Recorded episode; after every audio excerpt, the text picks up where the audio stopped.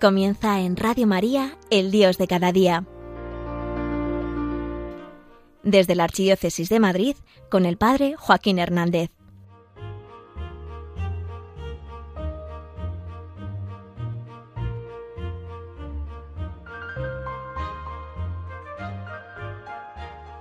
Hoy se habla mucho del liderazgo, esa capacidad de dirigir y acompañar a las personas hacia el propósito que nosotros tenemos.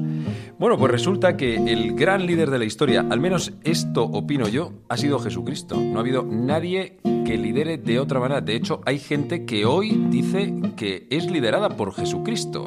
Bueno, hoy te quiero contar claves del liderazgo de Jesús, según su estilo y el Evangelio. Toca despertar y salir de mí y buscar ir más allá. Muy buenos días, yo soy el Padre Joaquín y esto es El Dios de cada día, un programa de Radio María para gente despierta. Y hoy te quiero hablar de temas de fe, espiritualidad y estilo de vida. Bienvenido, bienvenida, estamos en familia. Es poner de moda almas que desmontan. Es pensar y actuar. Qué difícil en el tiempo actual sentir que somos uno. Me explico. Vivimos bastante disociados. Es decir, que una cosa es lo que pensamos o lo que creemos. Otra lo que decimos o lo que queremos aparentar. Otra es cómo actuamos. Esto puede llegar a ser grave, porque claro, los actos, nuestros actos, son en realidad los que cuentan la verdad de nuestra vida. O sea, que yo puedo decir lo que sea, pero si luego lo que hago es otra cosa, en realidad, pues eso es lo que soy. Es cierto que cada vez se nos está poniendo más difícil porque es demasiada la presión exterior, ideológica, de pensamiento y también la que nos imponemos nosotros mismos. Quizá en alguna ocasión te has sorprendido a ti mismo diciendo algo que en realidad tú no haces, como si estuvieses absolutamente convencido y, defendiéndolo, pero tú por ahí no pasas. Bueno, pues Jesús precisamente a esto le quiso plantar cara, porque es un fenómeno que era bastante común en su momento y eres el del fariseísmo. Lo que pasa es que el fariseo no solamente dice pero no hace, sino que encima se pone a sí mismo como referente y maestro. Imagínate. Te cuento esto a propósito de una lectura, está en el Evangelio según San Mateo, capítulo 23, que dice así. Habló Jesús a la gente y a sus discípulos, diciendo, En la cátedra de Moisés se han sentado los escribas y los fariseos. Haced y cumplid todo lo que os digan, pero no hagáis lo que ellos hacen, porque ellos dicen, pero no hacen. Lían fardos pesados y se los cargan a la gente en los hombros, pero ellos no están dispuestos a mover un dedo para empujar. Todo lo que hacen es para que los vea la gente. Alargan las filacterias y agrandan las orlas del manto. Les gustan los primeros puestos en los banquetes y los asientos de honor en las sinagogas, que les hagan reverencia en las plazas y que la gente los llame rabí. Vosotros, en cambio, no os dejéis llamar rabí, porque uno solo es vuestro maestro, y todos vosotros sois hermanos. Y no llaméis Padre vuestro a nadie en la tierra, porque uno solo es vuestro Padre, el del cielo. Os dejéis llamar maestros, porque uno solo es vuestro Maestro, el Mesías. El primero entre vosotros será vuestro servidor. El que se enaltece será humillado, y el que se humilla será enaltecido.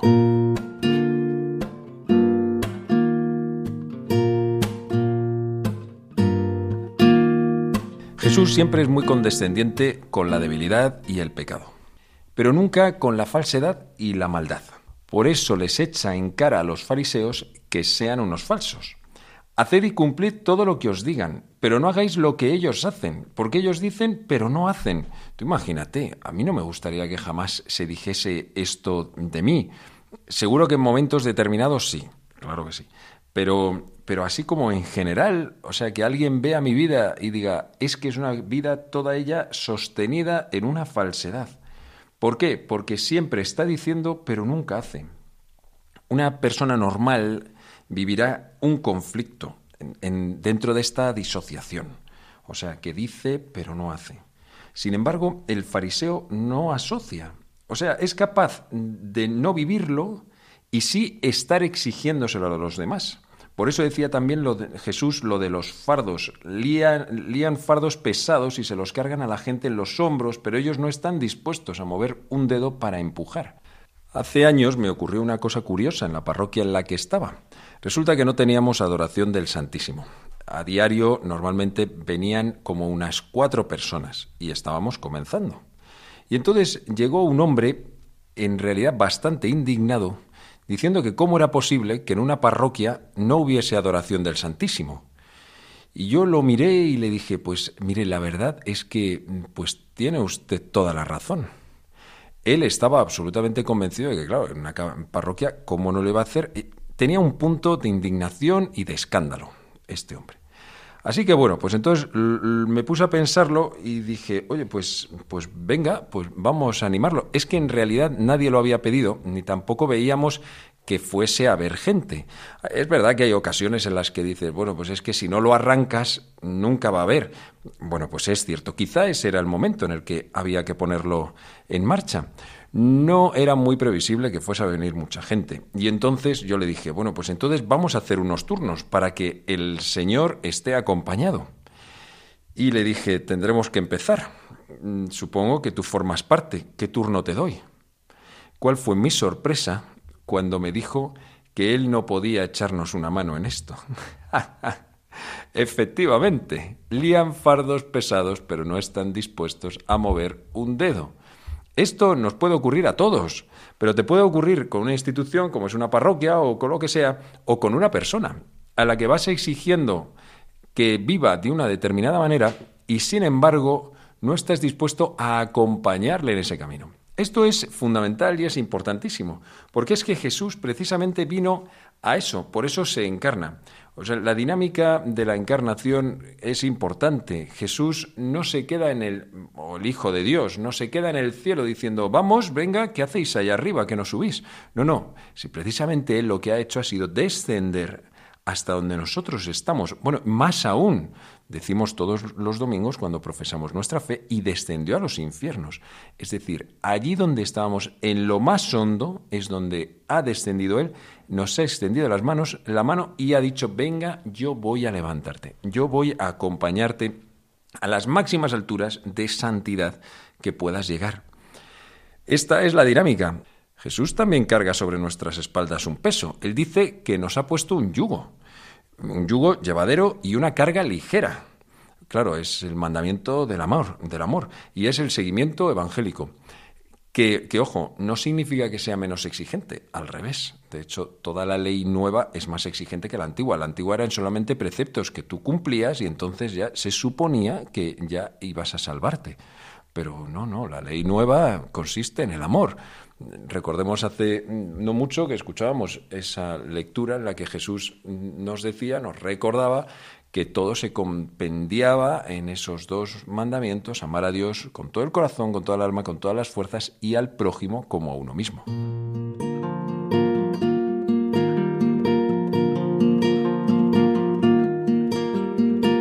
Nosotros los católicos tenemos una gran suerte de conocer a Cristo, haber tenido una experiencia real de Él vivo, de haber experimentado la salvación en nuestras vidas, saber qué, es la oración y sabemos orar, tenemos un sistema moral que es altísimo, vivimos en comunidad, tenemos la suerte de pertenecer a una iglesia y tenemos que preguntarnos esto de qué nos sirve y de qué sirve al mundo y a las personas que tenemos más cerca el que nosotros tengamos todas estas cosas. Espero que no sirva para nuestro propio ego y mucho menos para pensar que estamos en una posición privilegiada para poder juzgar a las personas. No está para eso. Todas esas gracias que nosotros hemos recibido están para que aprendamos a arrimar el hombro y para poder hacer llegar esos mismos regalos a todas las personas que no lo conocen. Por eso la Iglesia siempre ha sido tan evangelizadora. Y en el momento en el que ha pensado, o bien, que todas esas cosas no eran un regalo, porque no ha sido capaz de reconocerla. Digo, vamos, cuando digo Iglesia me refiero a los que somos sus miembros, ¿no? O cuando lo ha metido todo dentro de una cajita, como si fuese un tesoro que tiene que custodiar pero que no se puede compartir, entonces es cuando hemos dejado de ser evangelizadores. Tengamos en cuenta que aquí el único que tiene potestad para sentarse en esa cátedra de Moisés que decía la lectura es Jesús.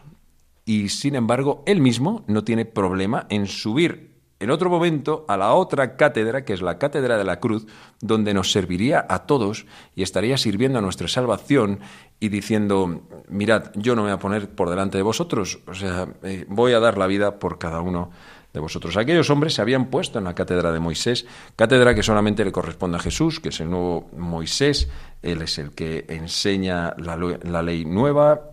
Ellos se habían puesto, pues como es el ladrón y bandido, usurpadores se habían puesto en el lugar de Moisés y en el lugar de Jesús. No lo hagamos nosotros, porque a nosotros lo que nos toca y estamos para lo mismo que, para, que, Jesús. Yo he venido no a ser servido, sino a servir. El primero entre vosotros sea vuestro servidor.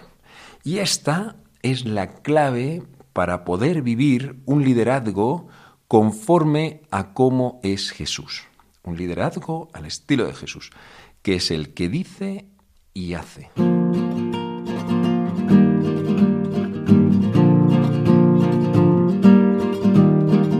En este liderazgo, Jesús, por sus obras, explica toda su doctrina.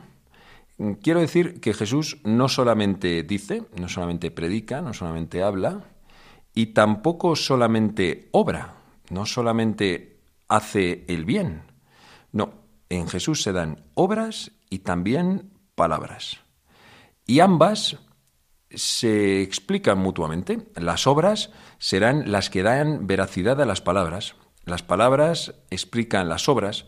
Las obras, mm, de alguna manera, también como que aterrizan. También pueden explicar también a su vez las palabras. De hecho, hay veces que no hay palabras de Jesús que no, bueno, que se pueden interpretar de muchas maneras y sin embargo, por sus obras sabemos a qué se está refiriendo en un momento determinado. Por ejemplo, es muy llamativo cuando dice Jesús que tenemos que poner la otra mejilla, ¿verdad? Seguramente muchas veces te ha llamado la atención y decir, wow, qué duro es esto, qué difícil poner la otra mejilla cuando te ataquen. Bueno, pues resulta que en una ocasión a Jesús en el Evangelio le dan una bofetada y no pone la otra mejilla. Vaya, no, dice, oye, si he dicho verdad, ¿por qué me pegas? Qué curioso. Bueno, pues eso hay que entenderlo. Hay que entender cuál es el contexto en el que Jesús pide que se ponga la otra mejilla y el contexto en el que a Jesús le pegan también esa bofetada. No voy a entrar ahora mismo a explicar esto en concreto, pero sí que veamos que muchas veces las obras de Jesús explican que sus palabras pueden tener matices, por ejemplo. Además, mm, recordar que es que la doctrina de Jesús puede llegar a ser eh, verdaderamente exigente. Por eso, claro, cuando Él dice, amaos unos a otros como yo os he amado, te pones a pensar, oye, ¿y cómo nos ha amado Él? Claro, pues inmediatamente te va, lo entiendes por medio de sus obras, por su cruz, Así es como Él nos ha amado, con un amor de entrega. Vaya. Decía San Pablo en, una carta, la primera a los tesalonicenses, decía él a los, a, los cristianos, les decía, os queríamos tanto que deseábamos entregaros no solo el Evangelio de Dios, sino hasta nuestras propias personas, porque os habíais ganado nuestro amor, hasta nuestras propias personas era lo que os queríamos entregar. Cuando uno quiere ser líder al estilo de Jesús, no puede vivir de otra manera. El líder no es el que manda, el líder es el que ilusiona con un proyecto, con el proyecto que él lleva en el corazón. Y lo hace sobre todo en el servicio. No puedes quedarte parado y simplemente dedicarte a delegar y a mandar y no, eso eso no es liderar. Jesús cuando nos hablaba y cuando nos contaba cómo teníamos que vivir era porque él iba haciendo ese mismo camino con nosotros o porque incluso él era el que iba siempre por delante.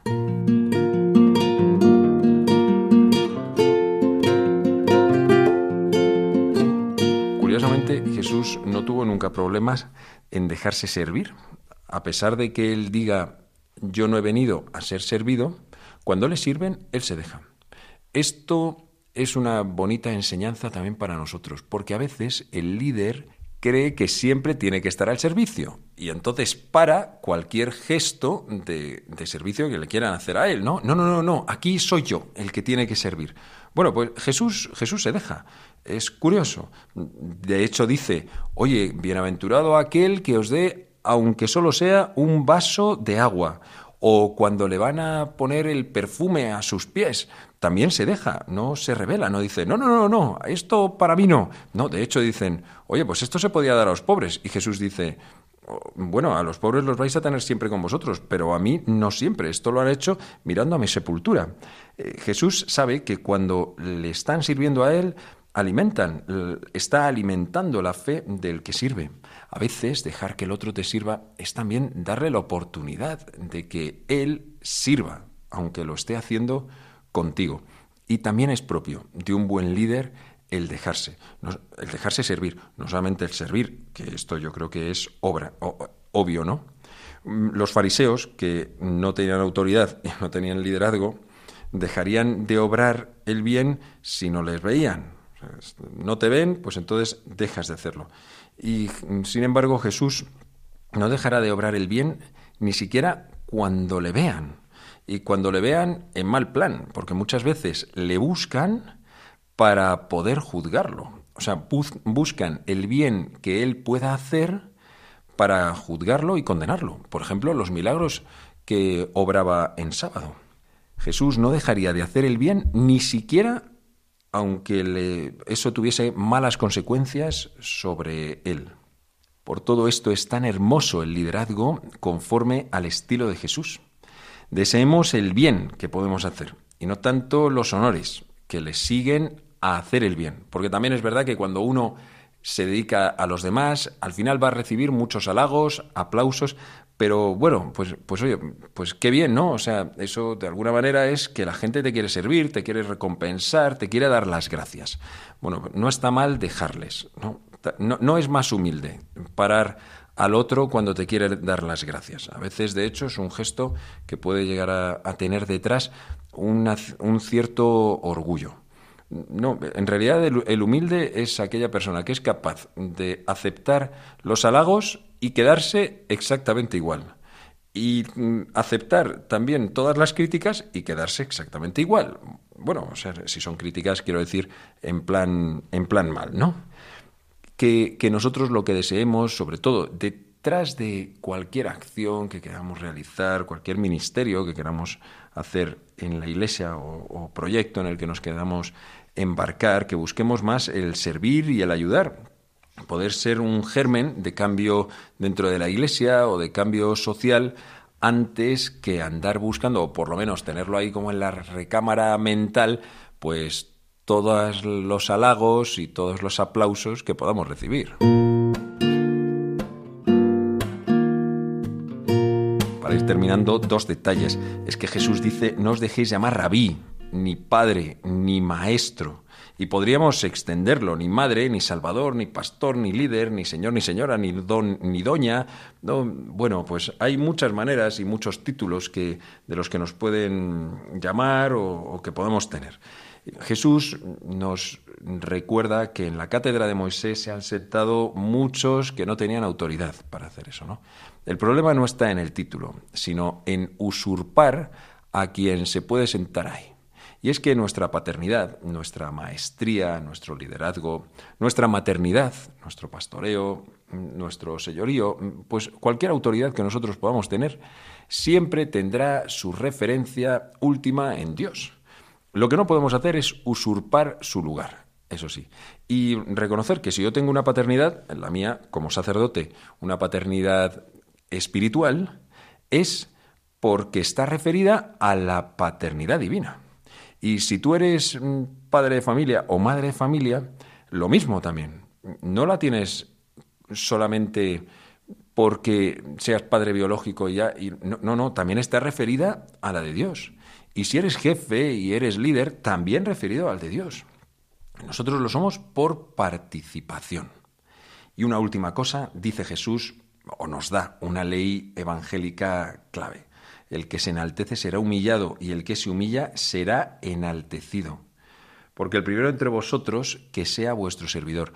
El servidor en mayúsculas ha sido Jesús. Por eso Él es el primero, el que ha sido puesto con un nombre sobre todo nombre, porque Él se ha puesto a los pies de toda su iglesia, de toda la humanidad, de cada uno de nosotros. Oye, ¿esto no es un motivo para estar contento? Gloria a Dios, que pases una gran semana.